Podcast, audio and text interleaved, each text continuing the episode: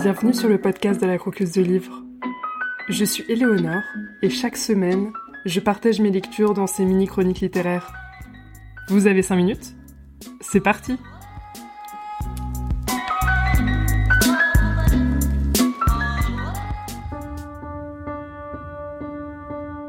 Tomoka, 21 ans, vendeuse en prêt-à-porter féminin. Saya m'a envoyé un message pour m'annoncer qu'elle avait un petit ami. Je lui ai demandé il est comment, mais j'ai reçu pour toute explication il est médecin. Ma question portait sur sa personne, or Saya a laissé de côté caractère et apparence pour me parler de son emploi. Les médecins ne sont pas tous pareils pourtant. Elle a sûrement répondu cela par souci de simplicité, comme si son emploi exprimait son caractère. À dire vrai, même à moi, médecin évoquait une image stéréotypée. Quelle indication sur mon caractère donnait mon travail vu de l'extérieur? Un inconnu devinerait-il qui je suis? Sur un fond d'écran bleu ciel, la discussion s'est poursuivie au sujet de cet homme rencontré lors d'une soirée entre célibataires. Saya venait de la même ville que moi, c'était mon amie depuis le lycée et elle me contactait de temps à autre, même depuis mon emménagement à Tokyo pour mes courtes études puis le travail. Et toi Tomoka, comment va la vie? Mes doigts se sont immobilisés un instant. Il n'y avait rien de neuf de mon côté. J'ai tapé ça et envoyé par erreur la première suggestion automatique de mon smartphone. Ça va bien. En vérité, je comptais répondre. Ça va moyen.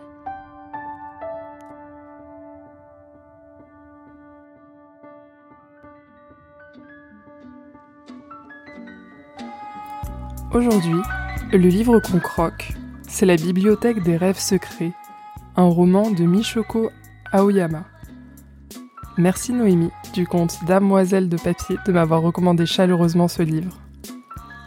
C'est l'histoire de cinq personnages qui vont un à un se retrouver dans la bibliothèque d'un centre social. Toutes et tous, il et elle cherchent un sens à leur vie, à se sortir d'une situation compliquée, à prendre une décision et toutes ces personnes vont trouver un bel élan suite à la rencontre avec la mystérieuse bibliothécaire en train de faire des petits objets en feutrine au fond de la salle.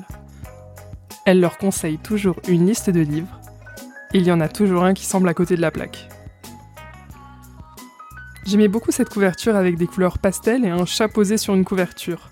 Noémie me l'a conseillé et j'avais failli l'acheter sur un coup de tête, mais la raison a été la plus forte, et je l'ai donc emprunté à la bibliothèque en marmant de patience. Je ne veux pas en dire trop, c'est une bulle de douceur, un vrai roman feel-good comme je les apprécie régulièrement. Les histoires sont jolies sans être mièvres, on s'attache rapidement aux personnages et leurs problèmes, et c'est un roman qui fait du bien. Je me rends compte que j'aime beaucoup lire des romans de ce goût-là de temps en temps, ça redonne une envie de lecture et de tendresse. L'idée qu'un livre peut changer ou aider la vie est sympa, et ça m'a touchée. Vraiment, je trouve que c'est un super roman de rentrée pour accompagner une rentrée un peu en douceur. Sachez que l'autrice a écrit un autre roman qui s'appelle Un jeudi saveur chocolat qui me donne bien envie aussi. Je vous dis si je le croque prochainement. En tout cas, je vous recommande la bibliothèque des rêves secrets si vous ne savez pas trop où aller, si vous aviez bien envie d'avoir un petit coup de pouce pour prendre une décision, si vous avez l'impression d'être à un tournant, Bref, avis à tous et toutes les indécises. Je pense que ce roman est fait pour vous. Bonus, il se passe dans une bibliothèque et en ce moment, ça me parle bien. Vous avez lu ce livre? Vous lisez souvent ce genre de livre? Vous avez d'autres romans du même style à me conseiller? Vous pouvez partager votre avis sur Instagram, at la croqueuse de livres podcast, tout attaché, ou par mail lacroqueusedelivre.org. Les informations sont dans la description de l'épisode. Si vous aimez le podcast, n'hésitez pas à le partager autour de vous pour le faire découvrir ou à le noter sur votre application de podcast préférée. Et si vous voulez participer au podcast, vous pouvez m'envoyer vos audios de 5 minutes pour partager un coup de cœur. N'hésitez pas à m'envoyer un mail ou un message personnel sur Instagram si cela vous intéresse. J'ai hâte de vous écouter. Je vous dis merci pour votre écoute et à très vite pour découvrir un nouveau livre à croquer ou à dévorer.